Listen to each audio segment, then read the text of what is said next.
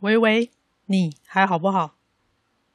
在那些很痛苦、很痛苦、很痛苦的时候，你脑袋里面的念头会是什么呢？我是鸡蛋糕。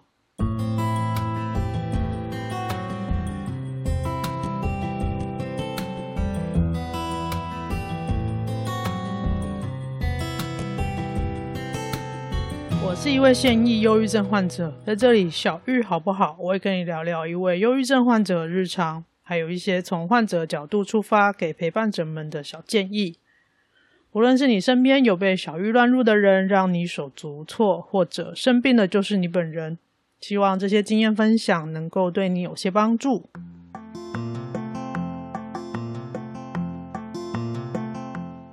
这一集的内容主要是找了心灵角落团队的心理师老白，他同时也是一位桌游设计师。我因为小柔的最后一天这款桌游认识了他们团队，在节目上也介绍过几次他们的团队服务，还有小柔的最后一天这一款游戏。环绕着自杀议题，我们有过很多交流。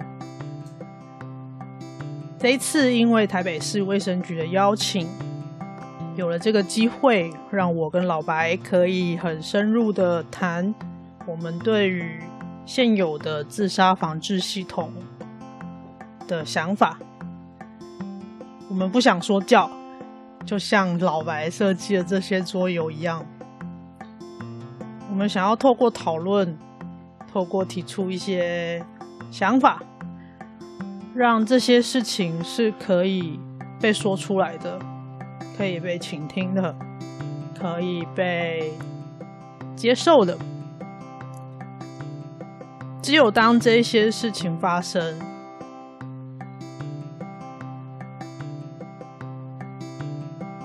这些痛苦才不会那么痛苦，我忘记是哪里听到的一句话，说快乐如果分享会加倍，痛苦如果分享会减半，大概就是这个意思吧。总之，我自己非常喜欢跟老白讨论的内容，那我们就开始吧。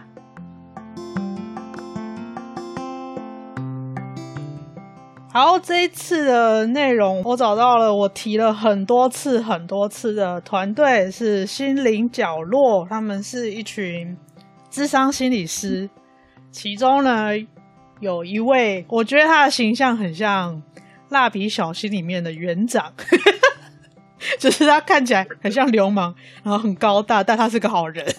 然后我们欢迎老白耶！啊。刚刚在讲智商心理师的时候，是不是很怕讲成心理咨商师？对，就是我去咨商，我都说我去跟我的心理师，或者跟我的咨商师，我很少把它连起来。咨商心理师这样，真的。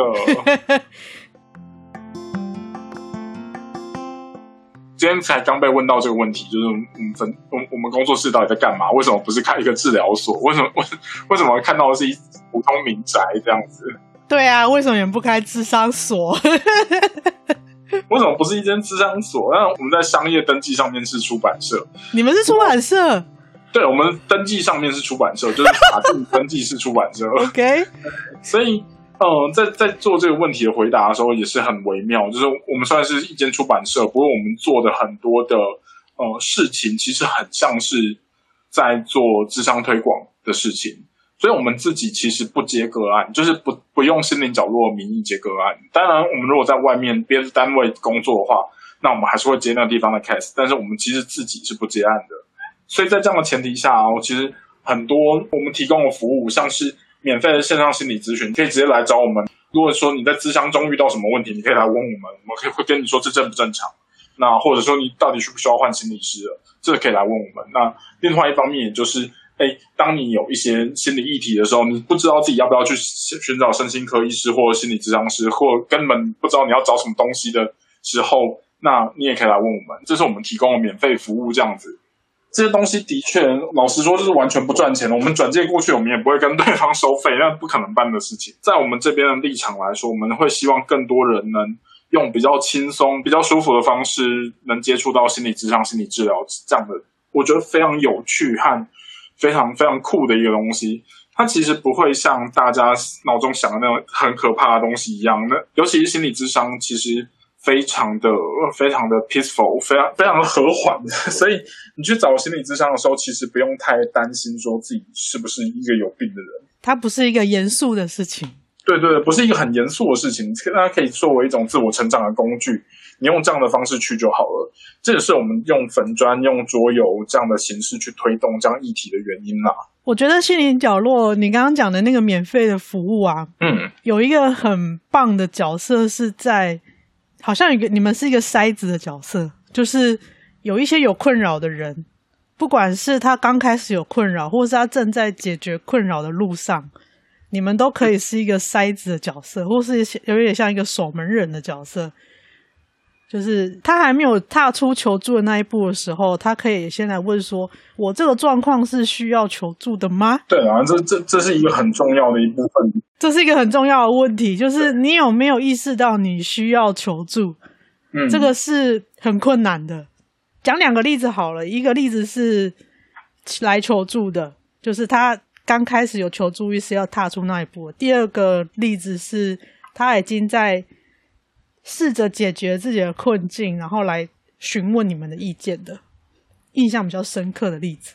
前者是真的是每天都有啦，每天哦，几乎都是每天都会有人固定问这个问题，就是哎，我的状况到底需不需要去看治疗师，或者说他就会直接说，哎，我要找心理师，你们有推荐的吗？嗯，那面对这样的问题的时候，我们通常的回答会是这样的，就是你发生什么状况让你想做这件事情？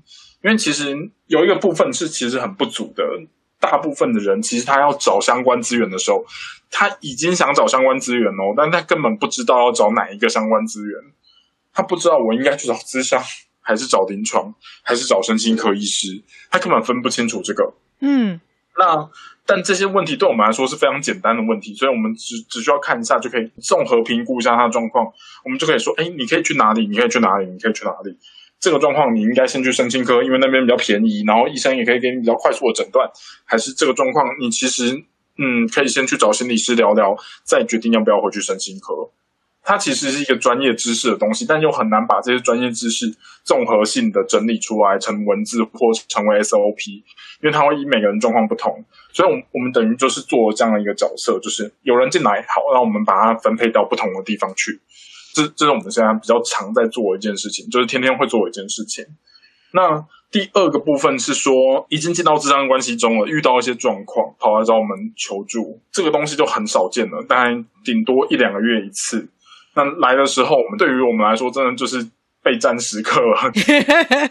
怎么说备战时刻？战斗的那个本能全部都会起来，因为呃，会遇到这样的问题而来找我们的，通常都不会是小事了。真的通常都不是小事了，就已经不是说，哎，我是不是应该换一个心理师那种比较和缓的对谈，通常都不是。遇到的问题通常都是心理师追他，或他要追心理师之类的一些已经有伦理道德疑虑的问题，所以我也不方便举例说什么状况。不过，OK。我我必须说，每次遇到这样的问题，我们都是所有人跳起来，然后开始搜寻、确认安全，然后确认人还活着，然后想办法通报、联络相关单位。那就是我们在打仗的时候，对，就是第二种状态的讯息看到的时候，你们的警铃大作。对，我们警铃大作，而且会有很多安全措施需要去做。没错，没错，我们它通常就已经是比较危急的状态了。对，而且通常都是已经超乎就是职业伦理道德那个界限的地方了。智商伦理，对，okay. 有时候也不是智商伦理，有时候就是人伦的伦伦理吗？对，人伦伦理的部分，因为、哦、或者说法律问题了，就一些很严重的法律层面问题，那那真的是就很麻烦了。OK，好，那我们回到桌游这件事情。我刚刚是第一次听到你们登记是出版社，我一直以为你们是工作室之类的。对啊，就是工作室，但是营业项目是出版。那你们出版目前有出版哪些项目？就桌游而已。今年有想要出版绘本哦，但是还没有完全排上时程，因为最近实在太忙了。然后疫情的关系，我知道你们因为疫情的关系延宕了很多 project。对啊，疫情的关系真的是把我们逼死哎、欸，然后真的是很大。那各位出版同业都辛苦了，这样。我觉得全台湾人都辛苦了。对啊。那你们目前出版的桌游，呃，我在我的节目里面有介绍过的，就是小柔的最后一天。小柔最后一天，他简单讲就是没有人扮演小柔，小柔本人是一个忧郁症患者，然后他决定他今天就是他的最后一天，他要结束他的生命。在这个游戏当中的所有玩家都是小柔身边的某一个人，也许是朋友，也许是家人等等。然后这些人要在小柔的每一个事件里面去跟小柔说一些话，或是给小柔一些陪伴。这个游戏的目的呢，是希望小柔留下来，让这个最后一天不是最后一天。这样，就是当那个游戏这个游戏的主要的呃目的是这个样子。然后可以这样说吧，但是我觉得那。第一版的目的是不是不是？就我觉得还是有一部分的目的就是想要让他去死。对，对啊。但是我带的一桌啊，我带的有一桌就是那个要让他去死的，那个那些玩家他没有办法去，他没有办法做要让小柔去死的决定，因为他、哦、他们很棒，他们，他开始明白，因为他突然他到到到中间突然明白他在做的每一个决定就是。他要执行这个角色任务的决定，每一步都是在在让小柔去死，嗯嗯，每一步都是要在让小柔离死亡更近。他后来就开始做相反的决定。我目前只有带三桌诶，但是我的第三桌就出现了这样子的状况。那不错，那不错。我们刚刚说第一款哦，因为小柔现在要改版了，对，改版喽，改版了，改版了。那呃，改版了这个我们后面再讲，我们先讲第一版，因为是因为第一版的小柔让我跟心灵角落相遇。通常在自杀这个议题啊，其实我在刚生病的时候我就知道了，就是什么一问二应三转介啊。然后像呃，现在可能比较新的，要说什么觉察、询问、倾听、求救等等，就是会给你一些流程。但实际上，在我自己身上发生的就是，我跟我朋友说，我觉得我我活不下去了，我我的求生意志正在降低，我有感受到我不想活了。嗯，或者或者是说，我跟我的朋友说，为什么活下来的人是我？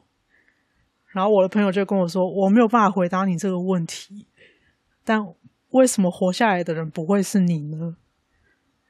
然后就会就会陷入那个无限回圈。对我来说，那个思考就会陷入无限回圈，然后我就会非常非常的痛苦，困在那个负面的情绪里面。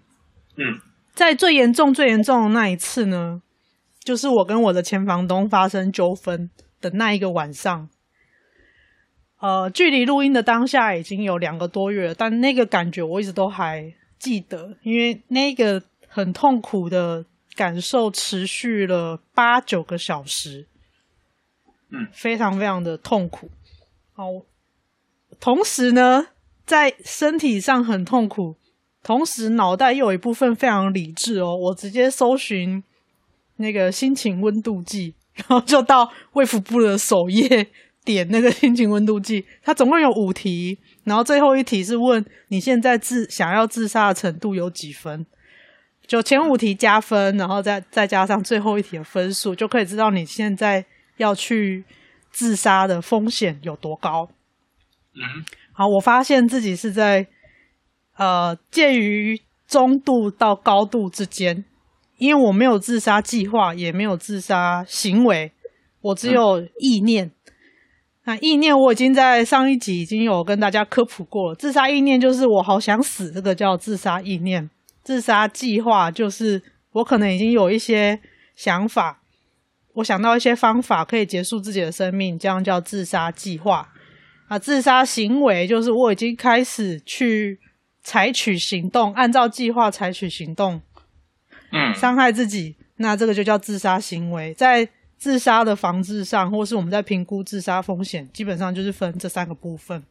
啊，我在第三题就是比较低分，嗯、但是前五题其实我分数都很高，所以我属于中度到高度之间。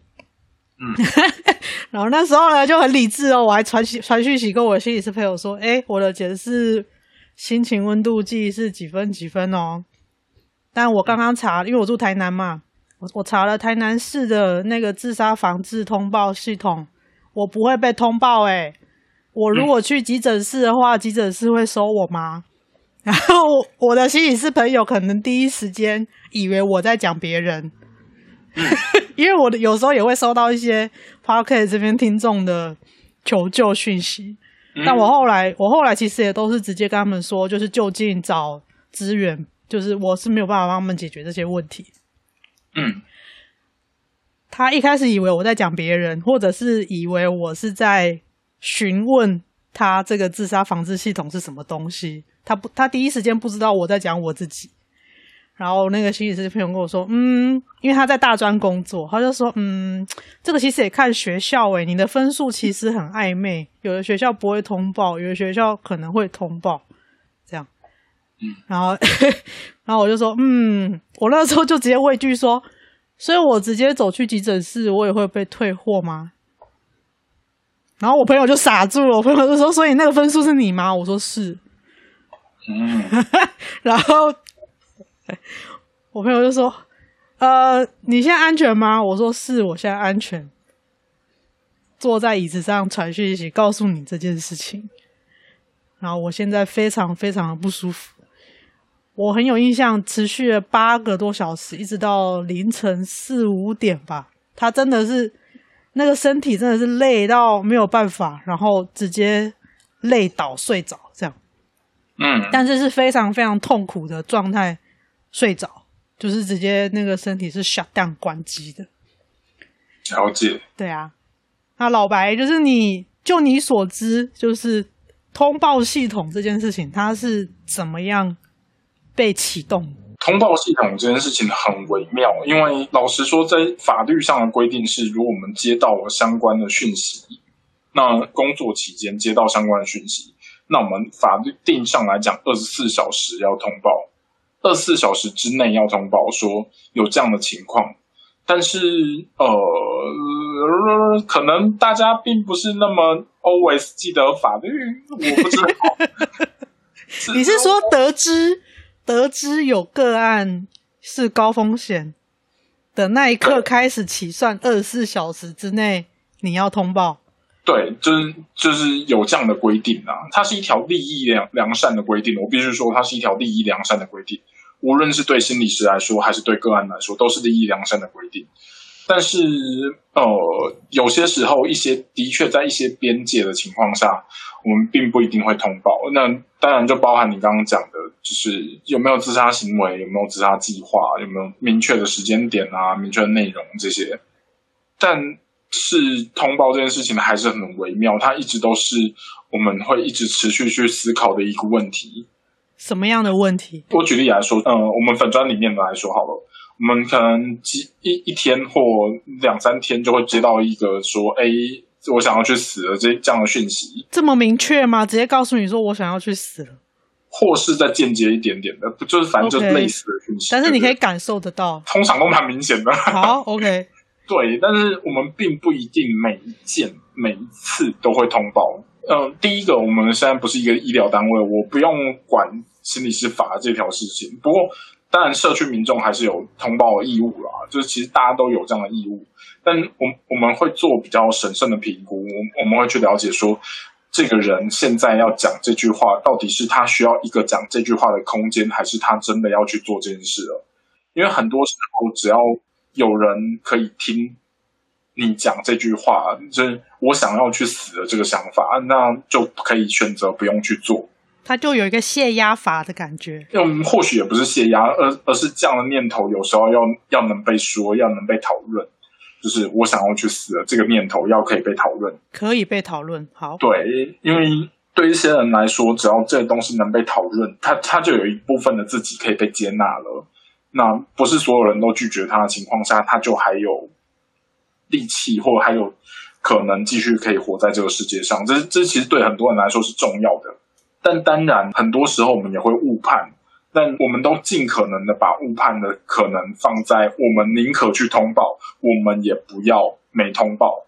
这是我们的误判的那个 range 的拿捏程度啦。就是我们宁可多通报了这一次，也不要少通报这一次，因为少通报其实很危险，你根本不知道你少通报这次会不会真真的就就出事了，就会不会真的就他就过世了。这这东西太可怕了，我们我们不要做这样的事情。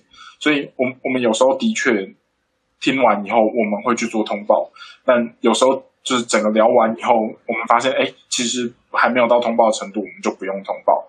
但会发现百分之九十或百分之九十五以上来我们粉专这样说的讯息，其实都是不用被通报的。但他就需要有一个人跟他聊聊这些念头，真是我我觉得。不论对任何的心理师或任何助人工作者来说，通报这两个字，就是一方面就象征着压力，一方面就是一个很大很大的挑战。你要跟自己的内在搏斗，也要跟那时候在跟案主的关系中去做拉扯。我有点意外耶！你说绝大部分的人其实不需要通报，对，真的是绝大多数人都不需要通报。而而且这已经是让我们把通报的标准拉宽的情况下，我我们还是会发现绝大多数的人不需要通报。但这个东西很可能是因为透过网络，透过网络人会更容易的去谈论自己的想法，所以他出现自杀意念，而且愿意跟人讲的程度，尤其在一个匿名空间里，这件事情会变高。所以等于说是比较大的基数的人进来，所以他可能真正需要通报的人反而是比较少的。但在现实工作中就完全不是那么一回事了。通常，嗯，我的个案跟我说他要去死，我基本上是一百趴通报的。真的.一一方面是现实生活中时间有限，就六十分钟，嗯，万一你第第四十五分钟的时候才跟我说你要去死，你要我怎么办？对，就是剩下十五分钟，我根本不可能了解到那么多，像粉专那样可以文字来文字去，然后掌握时间的，那根本办不到。那所以现实生活中，大部分的情况下，我个人如果要去有有自杀的计划，然后我跟他聊，确确定了这样的状况，我就可以开始跟他做一些后续的讨论了，然后就开始做通报准备。所以这个其实有场域的分别，就是如果你在你今天是在心灵角落的粉专，在文字讯息的来回的时候，这件事情大多数情况下它可以被讨论，嗯，然后讨论完之后，你就会发现不太需要通报了，嗯。但是如果今天这个场域是在实体的场域，就是在我们讲在可能在咨商室里面，或者是面对面的情况底下，直接跟你说我很想死。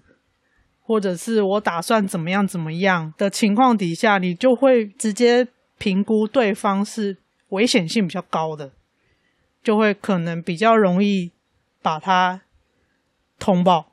应该说后后续的讨论啊，也不会在一刚开始就这样判断说一定要通报，但后续的讨论里面，如果我我已经觉得哦，这个状况真的是对他来说太糟糕了，那我就会通报。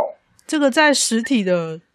面对面的情境底下是比较容易发生通报的情况的吗？我想要确认的是这个。哦，是，这一定是这样子的。就是如果你单纯以几率来说，就是百分比来说的话，那一定是这样子的。所以，其实回到最开始你说的，要让这件事情可以被讨论，我刚才在思考的是，是不是因为我们很难把。自杀或者是痛苦这件事情公开的讨论，对，我我我觉得这件事情是很要可以被讨论，很重要一点就在这里，我们要让这个讨论早一点发生，不要让它到了最后一刻才发生。不要到他真的要去死的时候才跟我说他想要去自杀，这个太太晚了，而且他太累了，我们根本不用那么晚。当只要有一点点这个想法的时候，能被讲，能被讨论，那其实会让整个的后续的处理可以缓和很多。因为通报就一定不是一件让人舒服的事情，大部分的很危机的通报绝对不是让人舒服的事情。很危机的通报通常会发生什么事？很危机的通报通常哦。会会有分两种状况啊，一种就是如果在学校端的话，就有点看学校怎么处理。那学校端的话，呃，很很容易的处理是就是请家长带回家，带回家。对，就就就是如果一些比较没有 sense 的学校，他们就会做这种事情，带回家。嗯，这超多人跟我抱怨过这件事情，真的超多。这个抱怨是指学生抱怨吗？还是嗯，但是他们那时候想自杀，然后就被学校叫说叫家长来，然后说这个学生想要去死，你把他带回家。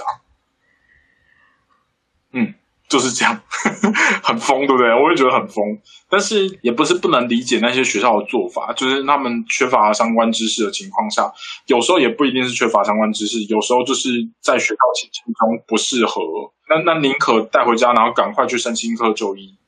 但有些家长，你知道带回家就是绝对不会去身心科就医，想想得美。对啊，对，就这个情境处理起来很微妙啊。那如果不在学校情境中的话，如果在一般的情境中，就是没有在学的身份的话，那处理起来就更微妙了。就是很容易自杀通报这件事情，如果是很危机的情况下，就是警政系统、消防系统会介入了。警政系统、消防系统。对，如果是不不那么危机，就是有自杀意念的话，通常就是社工系统会去做访视。对，那如果是危机的系统，就是警政和消防系统。但这个都不是及时的，是不是？尤其是社工。嗯，社工不是及时，但警政消防就是超及时的。那近年来，我真的觉得。台湾的警政消防系统提升的素质真的是有目共睹，我真的觉得他们这方面的素质提升越来越好。啊，台北和高雄很棒哦，台北台北跟高雄很棒，好，那就是其他县市请效仿台北跟高雄，好不好？不会啊，大家都很棒的，大家都要进步，要进步。呃，因为我有联想到的是那个《火神的眼泪》，它里面有有一小段情节，就是在讲，已经已经是要。已经是要采取自杀行为的个案，然后警消系统就到现场，就要开始呃架那个气垫嘛，然后要有人去把它拉下来等等的，嗯、那个就是在很急难的情况下了。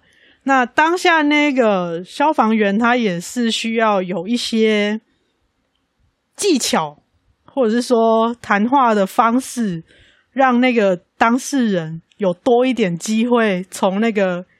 比较危险的地方下来，而不要真的采取行动冲、嗯、下去。这样，我我没看《火神的眼泪》，没关系。但就是如果是在危急的情况下，通常就会是这个情境嘛，对不对？嗯，我朋友前阵子才刚被拉下来过，所以所以 那个消防系统还要跑来找我，就是跟我说：“哎、欸，怎样怎样怎样怎样怎样。”所以我我我大概听他抱怨一些。只是这个抱怨很有趣，就是。就是我会听两边的抱怨一些，就是不是只有被拉下来的人会抱怨，消防系统也会讲一些自己的想法。被拉下来的人的抱怨是指哦，被拉下来的人抱怨就会觉得说，哎，那个那时候拉我的人，他讲的话真的很北齐耶，就类似之类的，反正就是一些很可爱的小抱怨。就是我我得说，那都是没有恶意，而而且就是事后大家就是比较轻松的态度去去讨论这件事情的时候，才才讲这些话的。OK。对我，我觉得，嗯、呃，这这也是让我觉得现在的警政和消防系统真的进步很多的一个原因嘛。当然，消防系统进步的更快，那警政系统，我觉得近年也有在逐渐推动相关的资讯。那卫生局的配合也好，或呃相关单位的配合也好，引进了很多的训练课程给消防和警政的的同仁，这样子。嗯，所以去拉人的那边，他有什么抱怨？那他人的抱怨，那就说这个小孩怎么瘦成这个样子？对，对，我觉得那个拉的消防员也很，也也非常的热心。他还有就特别交代说，哎，他现在嗯、呃、生理上可能会有哪些状况，然后也跟我说了一遍。然后也说这这小孩很像真的很聪明，怎样怎样怎样怎样。对，那就我觉得都是一些事后 feedback，就真的都是一些很棒的东西。我觉得那是很人性的东西，哎，对，非常人性的东西，我很喜欢。就是不是单纯说啊，我就是要帮你拉下来完成这一次的任务。对，就是不是真真的不是在执行任务，而是你看他反而是事后自己来私讯我们的粉砖，然后跟我说，你朋友说要要我跟你报个平安这样子，然后还跟我说那么一堆东西，所以我觉得那那时候我其实很感动，就是有消防员是这样子的态度处理这些事情。那警警政同仁也有一样的状况跟我讲类似的东西，对，所以我我自己是真的蛮惊讶，也也蛮乐见这样的改变持续在发生的吧。就是在危急的现场，真的是要靠警政跟消防的同仁，把这些就是在命悬一线的个案们，把他们拉下来。但在一些比较没有那么及时启动的系统，可能像你刚刚说的卫生局的配合啦，或者是社工系统啊，这边的话，嗯、就是如果是一般人要怎么去接触到这些系统？因为像我自己。个人，我的就医历程跟我的呃治疗历程，其实完全没有去接触到这个部分。嗯，呃，如果说大家将来在未来人生中真的很幸运或很不幸，我必须说这件事情同时是幸运或不幸，就是你知道有一个人跟你说他要去死，那当你接到这样的消息的时候，如果他是对方是社会人士，那有一个东西叫做关怀一起来，那一是。呃，Internet 的那个 E，哎，不是不是不是，A B C D E 的 E，就是那那 E 的东西，email 的 E，关怀医起来其实是很棒的一个通报系统。那只要输入进去，就一定会有人来做事，不会说输入进去没人做事，这不可能发生。如果更危机的情况下，就直接打给警政消防系统。警察局最优先就是打给警察局，一一零一一九直接报案，对，就直接报案了，就是已经到危急关头了，就赶快报案。如果是在次级关头，就是这个人有一些自杀意念或自杀想法，他又没有给别人知道的时候，赶快输入关怀一起来，关怀一起来。那，那之后会发生什么事呢？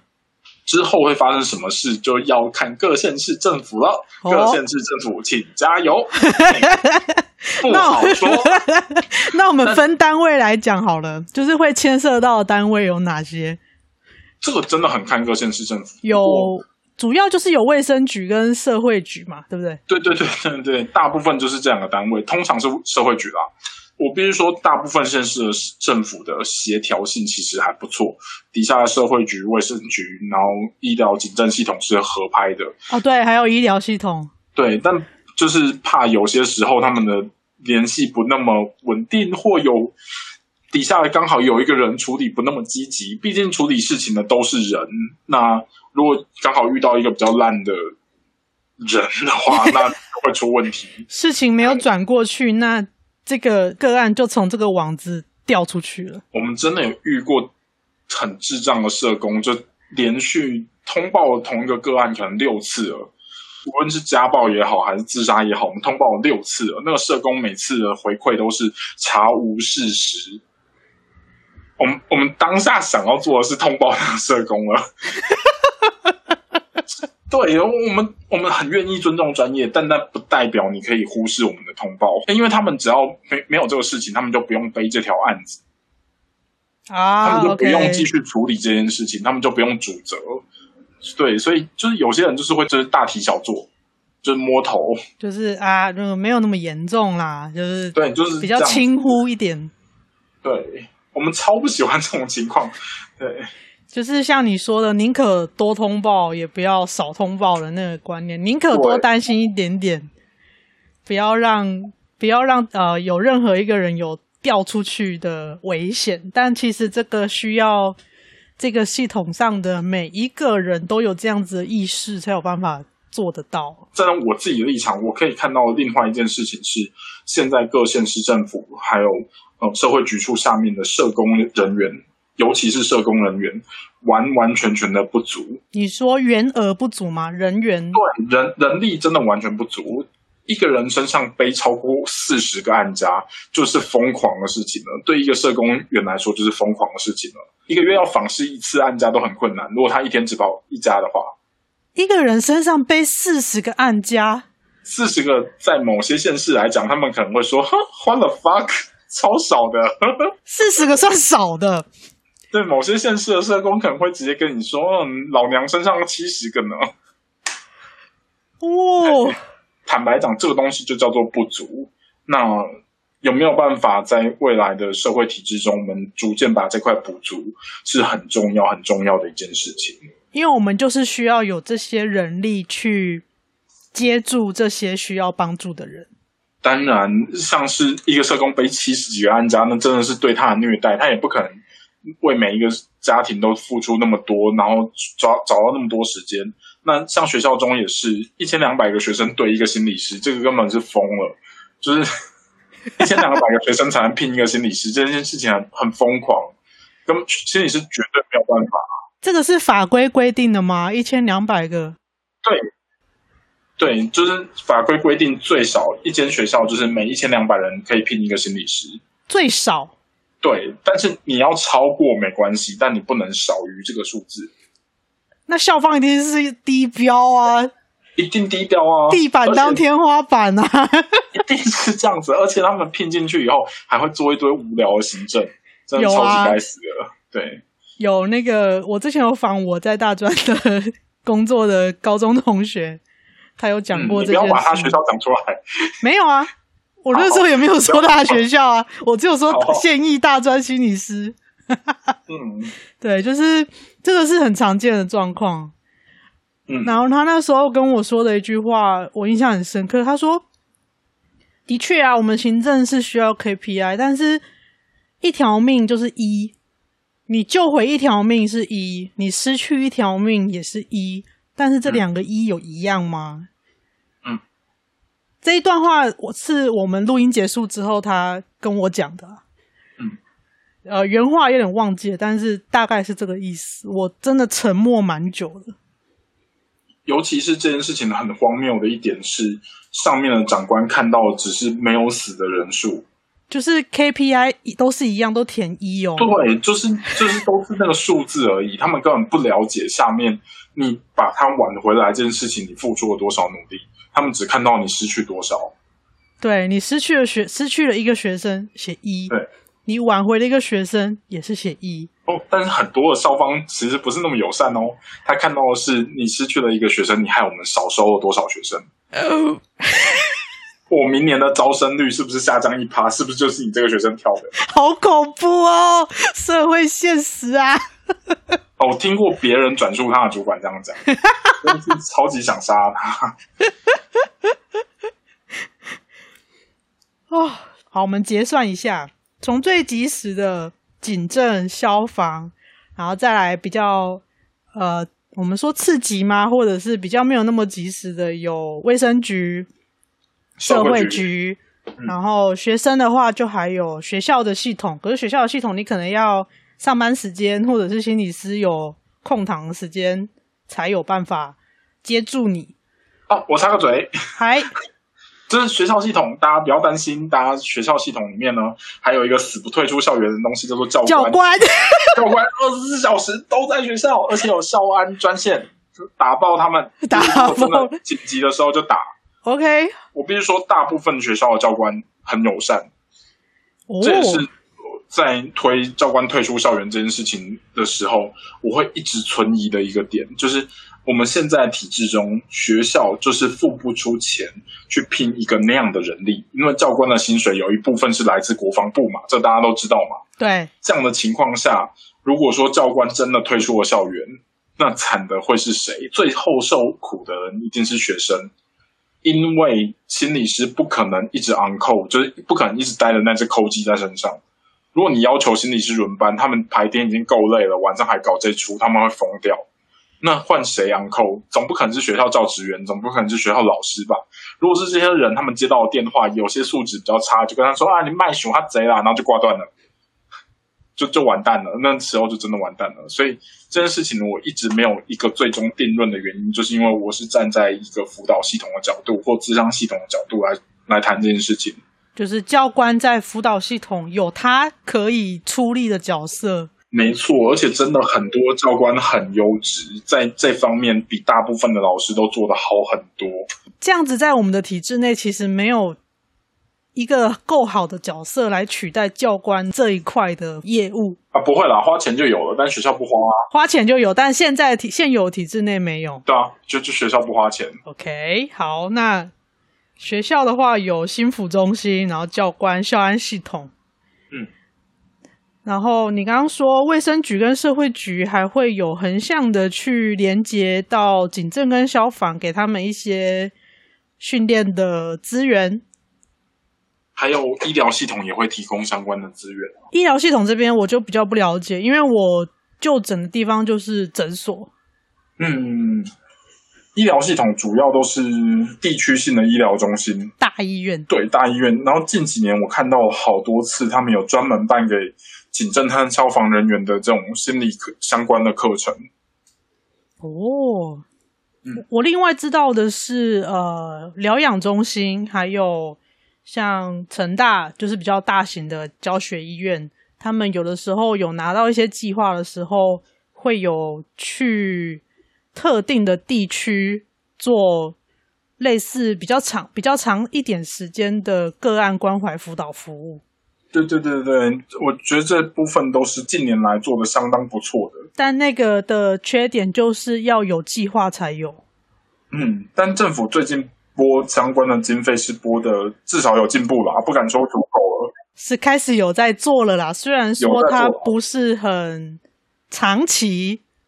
固定有在做的事情，嗯，但是有看到有在做了，但以我个人的观点来看，我会觉得希望它是一个长期的事情。嗯，但目前看起来就是没有，因为医院也不会主动去做这个事情，是一定要有计划进来，他们才会拿这个计划钱叫医生去。没错，没错，去做这些事情。但是这些个案，说实在的，他们并不是会走进。诊间甚至走进咨商室的个案，嗯，但他们都是需要需要一些帮助的人，而且就我之前访呃谢依婷医师，就是成大儿少精神科的医师，嗯，他的新书分享会上，我跟他聊天嘛，他说其实很多时候在比如说在教育现场，或者是在呃各式各样的外面的现场的时候，直接跟这些人接触，他其实。需要做的事情很简单，他就是以他的专业，他就是很快的评估，做一个做一个呃评估或者是一个诊断，然后就可以告诉他的老师跟家长应该要怎么对孩子，或者是要怎么样跟这样子的人相处，告诉他身边的人要怎么样跟这样子的人相处，或者是说他出什么问题的时候，你们大家可以怎么做？其实这个个案的处境就会改善很多。嗯，或者是他就可以在出状况的时候更快的被放进医疗体系里面，或者是被放到他可以被帮助的位置上。是。那我觉得这件事情就是在我们这一次的讨论里面，我们很难有一个完整的 SOP，就是。我们只能讨论说，哎，我们比较及时的就是啊，警政消防系统，我们就打一一零一一九，啊，然后再来就是找呃社工啦，找卫生局，在后面学生的话，你就可以找学校。没错，可是我觉得这上面这些讨论都是在紧急情况啦，更多时候其实我们是处在一个非紧急情况，但这个非紧急情况的品质就会影响到紧急情况的发生频率。如果非紧急情况的品质够好，或许紧急情况的频率就会下降很多。所以在平常的陪伴，哦，我我没有太爱用陪伴这个词词。我觉得平常互动里面，怎么让彼此的关系是比较高品质的发展，那才是我们最最需要去注意的事情嘛。毕竟关系好，其实很多时候可以处理掉很多事情。我们今天这样子讨论下来，我觉得最重要的事情是要让所有的这些。痛苦，它可以被说出来，它可以被讨论，而不是像你刚刚说的那个很没 sense 的那个说啊，你不要想太多啦，啊，啊，你就是你就正常一点就好了啦，那个就是很烂的回应。嗯，就是如果让这件事情可以好好的被讨论，也许就可以比较接近你刚刚说的我们所谓的比较高品质的互动、高品质的关系，那么就可以减少这个个案变成危急状态的几率。嗯，或者是也可以减少让大家有这个有这个观念可以去讨论，知道这件事情的存在的时候，我觉得啦，像我前房东这样子的恶意的状况，其实也会减少。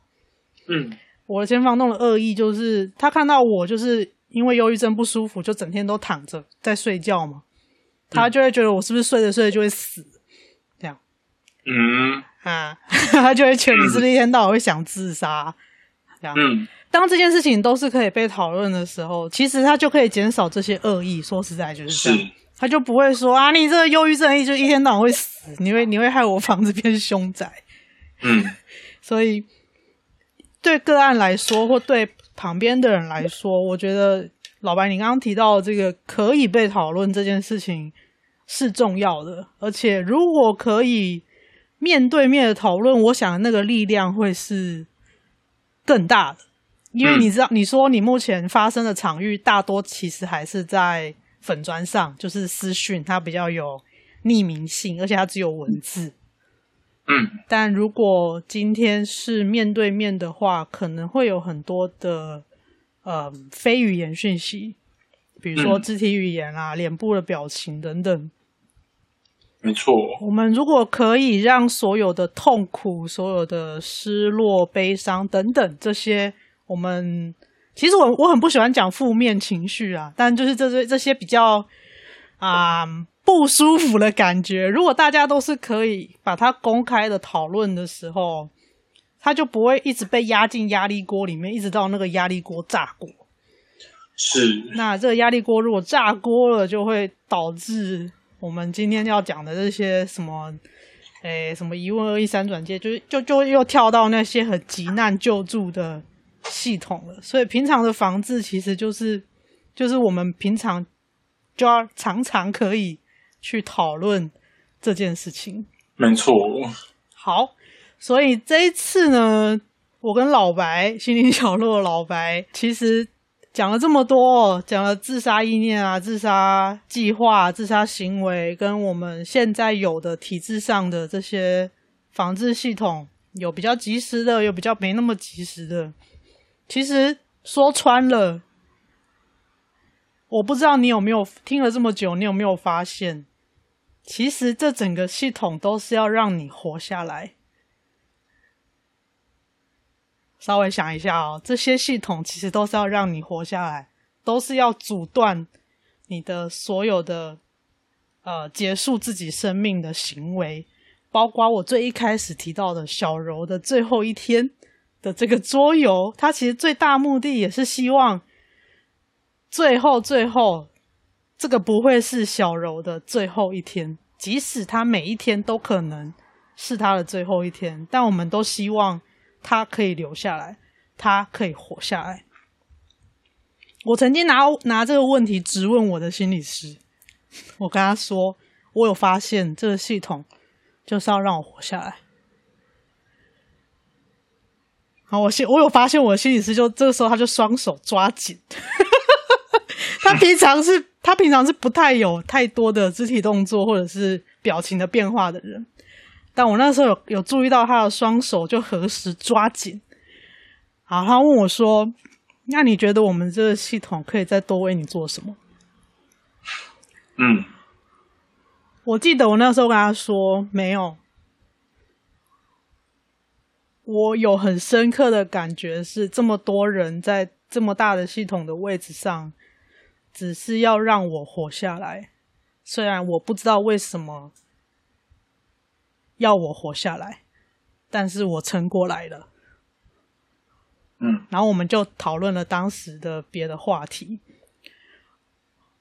那一次的咨商完回来，我又想到了很久很久以前，我们我刚开始跟他工作的时候，也是一个我很绝望的状态。他在最后要离开、要下课的时候，他就跟我说：“我都把咨商结束，讲下课啊。”他很不喜欢这个词，但是我都讲下课。要下课的时候呢，他就跟我说：“他叫我的名字啊，吼，不是不，活着的意义。”你要活下来才能去找啊，因为我那时候已经几乎找不到活下去的勇气，或者是生存的意义，求生的意志已经非常的薄弱了。他跟我说，活着的意义要活下来才能去找。隔了好几周，我跟他说，我非常谢谢你这句话，因为这句话，你看已经隔那么久，在我刚跟他刚开始工作到一直到现在，这句话也是时不时的会。从我脑袋里面冒出来，就是在我每一次很脆弱的时候，我可以抓住这一根浮木。就是对我，我的确不知道为什么现在我还在这里录这个 podcast，为什么我还可以继续呼吸？就是即使很多时候像行尸走肉，但是也许就是要活下来，我才能够找到我还存在这里的意义。这个是这一次讨论了这一集之后，我想要告诉你的事情，就是有这么多人在这个系统上做这些事，也许它不是那么完美，然后也许生命当中真的还是有很多很痛苦的时候，但真的就是这个系统就是真的要想办法让你活下来而已，就这么简单。啊，老白呢？你有没有什么话想说？完了，我发现真的，我跟这个系统有点格格不入。难怪我是做桌游啊！我我我是一个蛮可以接受别人说 他要去死的人，就是我可以打从心里认认同一个人他要去死的这个决定。为什么？然后也也不会反驳这件事情，因为我知道就是有那些情境，就是有那些状况，就是让人再也不想要活下去了，就是再也没有力气活下去了。我知道就是有那样的情况，但但嗯。我我们昨天才在讨论这个话题。我们昨天带完一场小的最后一天的体验场，然后我在线上的，然后我们就在讨论这个话题。你的我我的人说，就是我就是可以接受安乐死，我就是可以接受人去做这件事情。但我今天身为一个咨商心理师，我就是不会让我的个案去做这件事情。他们就说，这不是很矛盾吗？你前面后面讲的话是不是不一样？你要不要自己听听看？那我。我我给的答案也很简单，那是我自己的面子问题，那是我自己的尊严问题，那是我自己的信仰问题。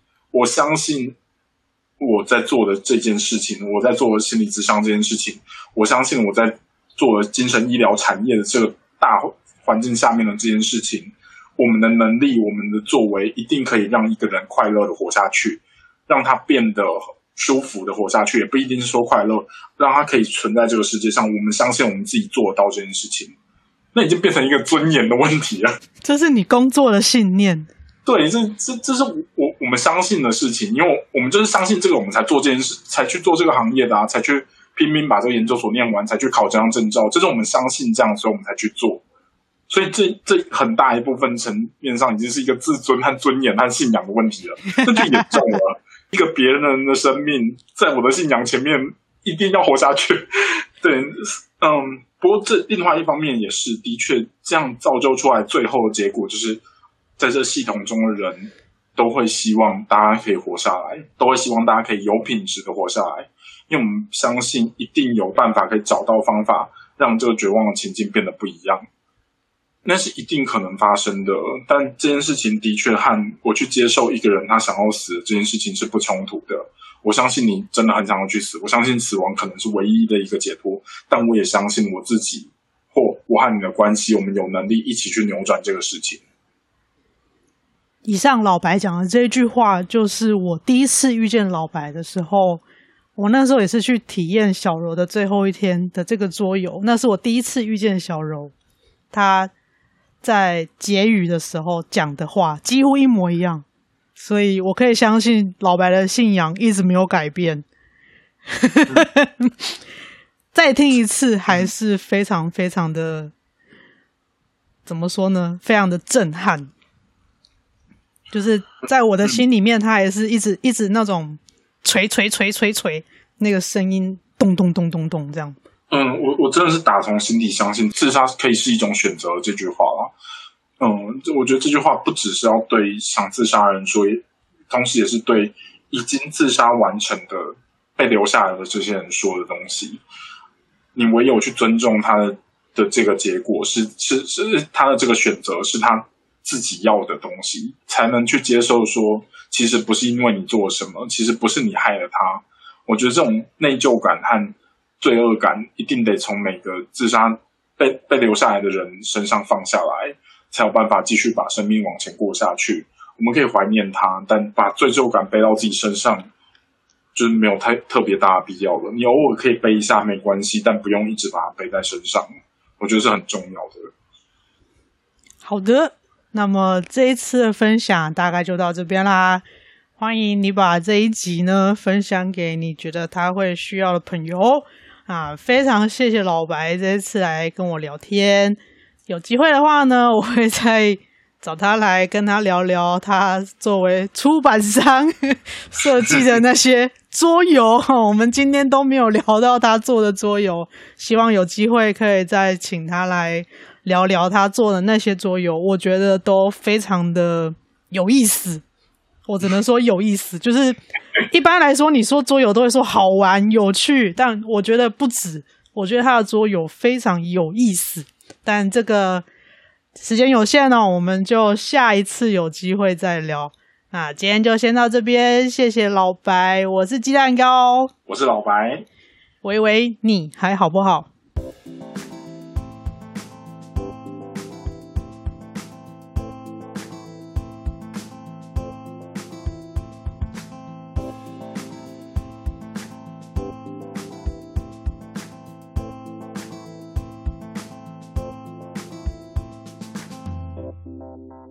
本集节目为台北市政府卫生局自杀防治宣导特辑。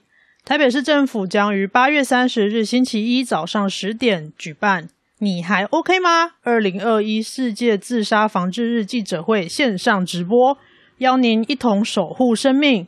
收看直播就有机会获得精美礼品。快上 Facebook 搜寻台北市社区心理卫生中心，倾听 Each 来。Each E A C H 粉丝团在八月三十号早星期一早上十点就会直播。